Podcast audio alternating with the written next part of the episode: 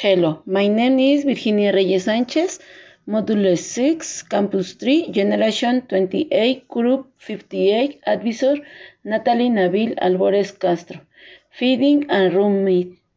Integrativity Activity 6.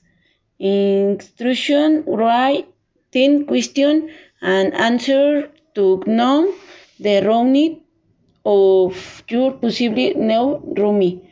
What's your name? She is Joanna. What or do you hip up to? She hits up at six in the morning. Do you have pets? She has a puppy. What time do you like to bath? She likes to bath in the afternoon. Oh, are you? She is 21 years old.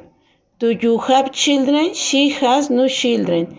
Are you working? She is working. What time do you eat? She is at work.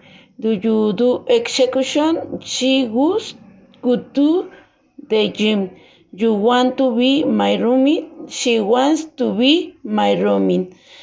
She is my possibly roomie named Joanna. First, she hits up at six in the morning after bathing good to work, then comes home and takes her pet for a walk. Finally comes home to rest. Thank you.